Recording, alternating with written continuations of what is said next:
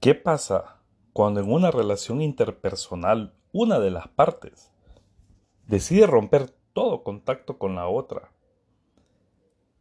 pero no desaparece del todo? Hablamos del orbiting. ¿Quieres saber más? Quédate a escuchar el episodio completo.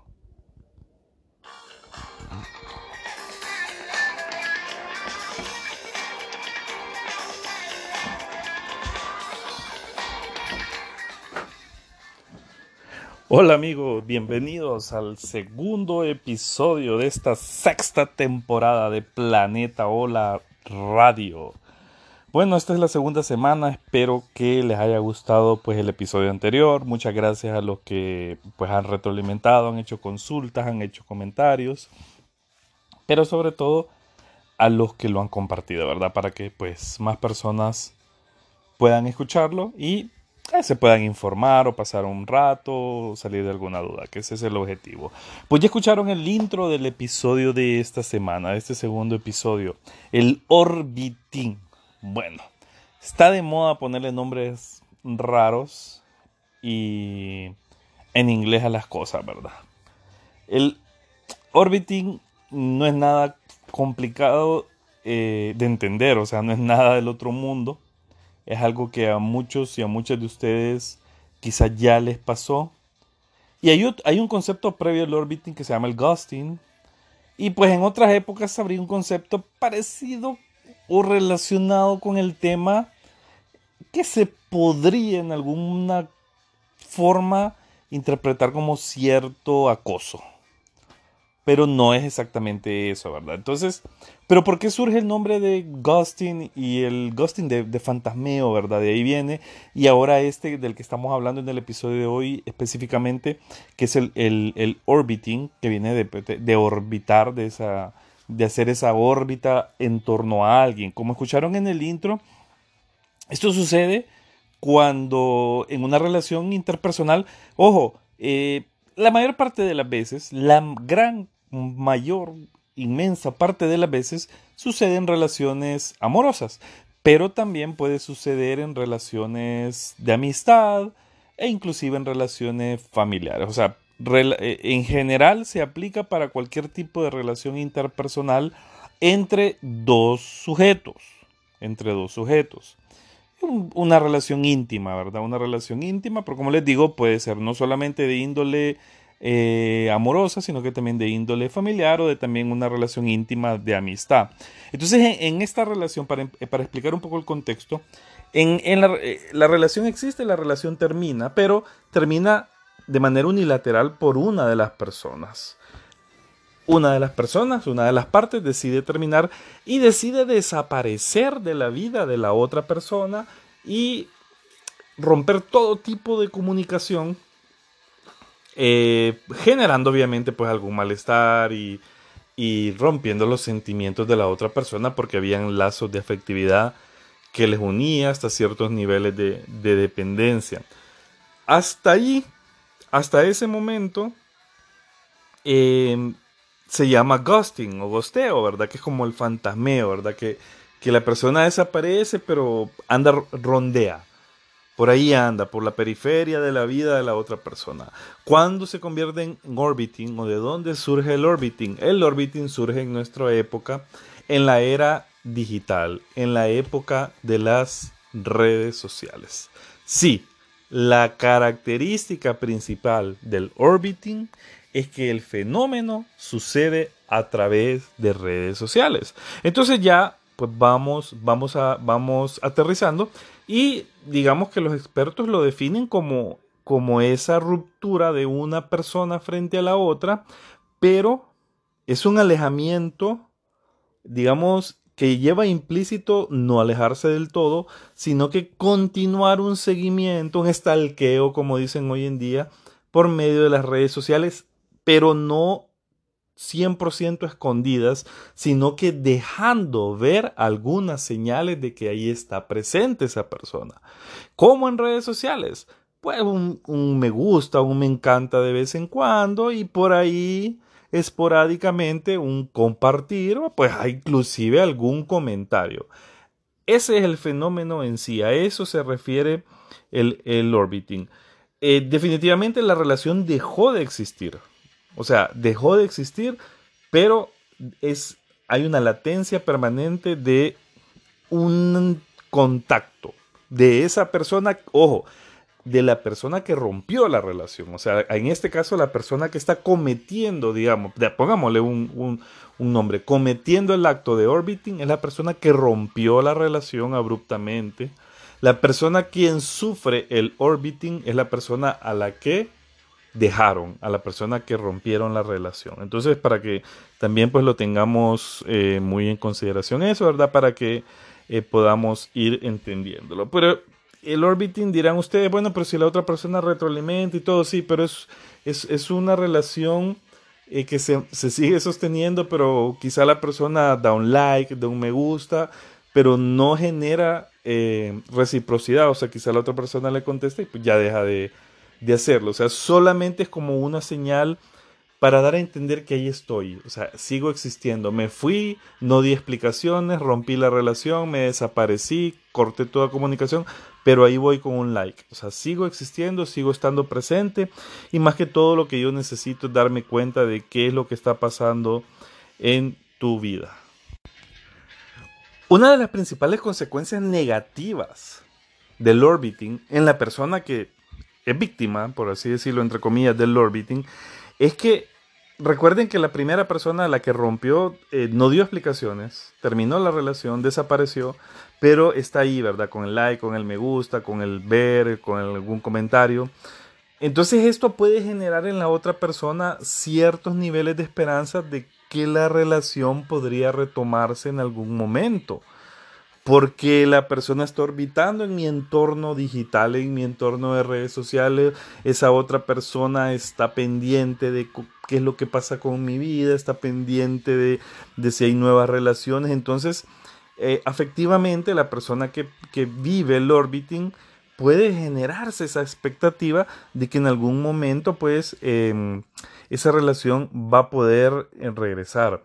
E, es un dato bien interesante porque estas personas pueden llegar a, sufrir de, una dependencia emocional de esas personas que rompieron con ellos, o sea, porque son, eh, sus emociones son alimentadas a través del orbiting. Entonces, digamos que ese es como, ese tenerles alrededor, o sea, cuando ya pensó que la relación no existía, eso pues va, puede en alguna medida afectar, generar esa dependencia emocional que pues ya sabemos que no es lo más adecuado. El orbiting puede en alguna forma llegar a ser muy cruel, o sea, esa, generar esa dependencia emocional o, por la dependencia emocional que se puede generar es bien difícil de romper. Entonces aquí un tema fundamental es lo que nosotros llamamos los límites, o sea, poner límites es algo súper crucial cuando una persona se siente o se considera que está siendo orbitada por esa ex pareja, ex amigo, eh, familiar que se ha alejado, etcétera. Eso para evitar eh, la presencia de mayores malestares emocionales, ¿verdad?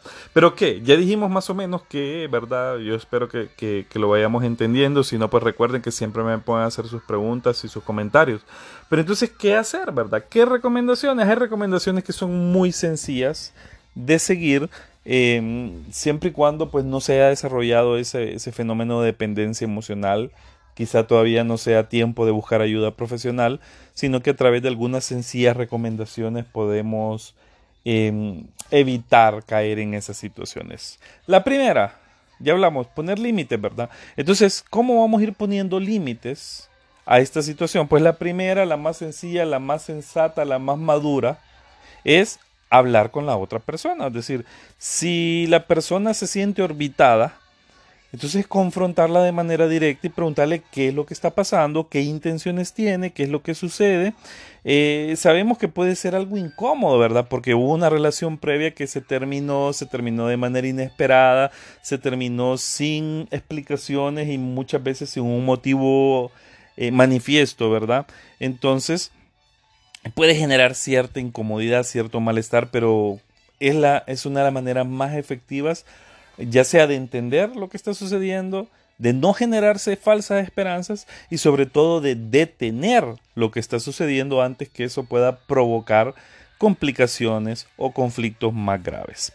Otra recomendación que se puede hacer es tomar distancia, o sea, tomar distancia eh, si ya no existe la distancia física, porque recuerden que estamos hablando que el orbiting es en el entorno digital, en las redes sociales, entonces tomar distancia implica eh, cosas que a veces hay gente que considera inmaduras, pero no necesariamente son inmaduras, pero comienza a dejar de seguirnos, eh, eliminarnos de redes, eliminarnos de los grupos de amigos, bloquear en algunos casos cuando sea necesario y ese tipo de acciones que son eh, las herramientas que también las redes sociales nos permiten para evitar algunas otras situaciones sociales incómodas que se presentan hoy en día en las redes sociales. Entonces, tomar esa distancia digital también es prudente, o sea, porque eh, ya no, no, nos exponen nuestras actividades hacia la otra persona. Entonces, eso es fundamental.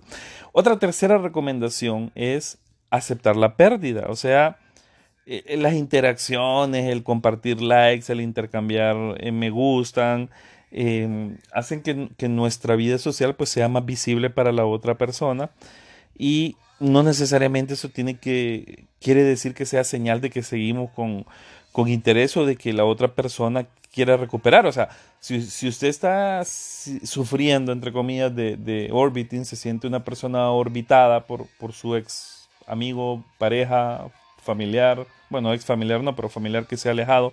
Entonces, eh, tiene que entender, o sea, tiene que mentalizarse que un me gusta, un like, un, me encanta, no necesariamente va a ser eh, un necesito volver o un hay probabilidades de que regresemos. Entonces, es importante seguir adelante con la vida, digamos, si ya no existe esa relación, aunque la relación terminó, como he dicho, de manera inesperada y sin explicaciones, tiene que asumir también con madurez el hecho de que ya no. Por eso aceptar la pérdida es la tercera recomendación. Y una cuarta recomendación muy sencilla, muy común es escuchar otras opiniones, o sea, escuchar opiniones de terceros que son cercanos o que fueron cercanos a la relación o que han sido cercanos a las dos personas involucradas en la relación. Es importante, es importante escucharles, pedirles opinión, saber qué piensan.